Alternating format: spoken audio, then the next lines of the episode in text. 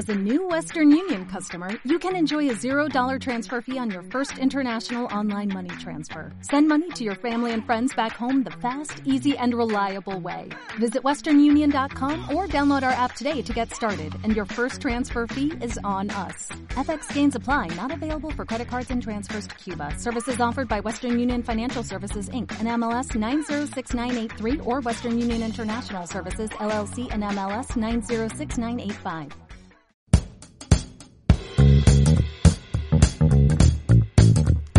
Ahora revisemos la definición de recurso educativo abierto que compartió la UNESCO en el foro de incidencias de los programas educativos informáticos abiertos realizado en el año 2002.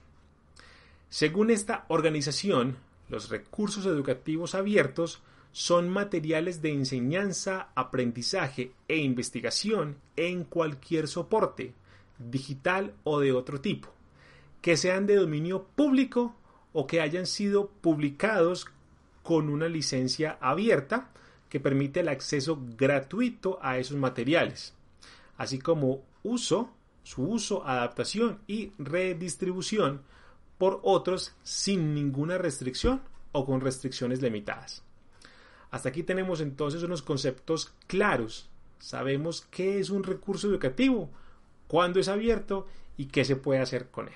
Ahora es pertinente hacernos la siguiente pregunta. ¿Es lo mismo un recurso educativo abierto que el aprendizaje electrónico?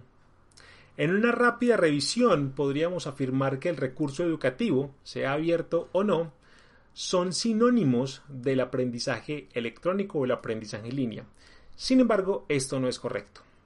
Como lo, como lo, menciona la UNESCO, los contenidos creados y compartidos bajo licencias libres pueden ser impresos, sonoros, audiovisuales y digitales.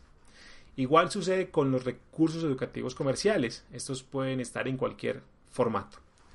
La imprecisión puede darse al observar que los cursos en línea se apoyan ampliamente en recursos educativos, pero ello no indica que un recurso educativo abierto sea un proceso de aprendizaje en línea.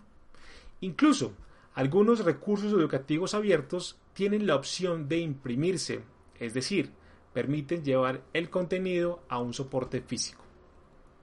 Esta opción va en línea de la accesibilidad y busca acercar el contenido a territorios donde la infraestructura y la, la, infraestructura tecnológica aún no es robusta.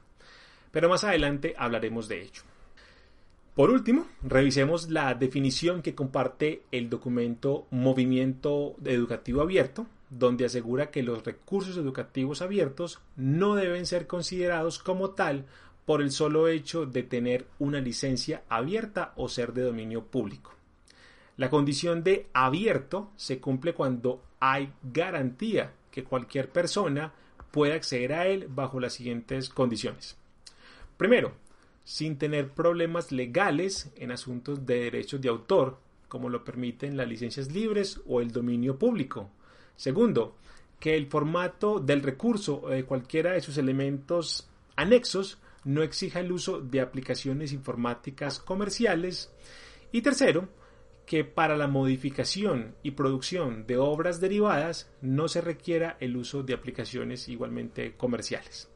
Si un recurso no cumple con estas tres condiciones, eh, quizás estemos hablando de un contenido gratuito y no de un contenido educativo abierto.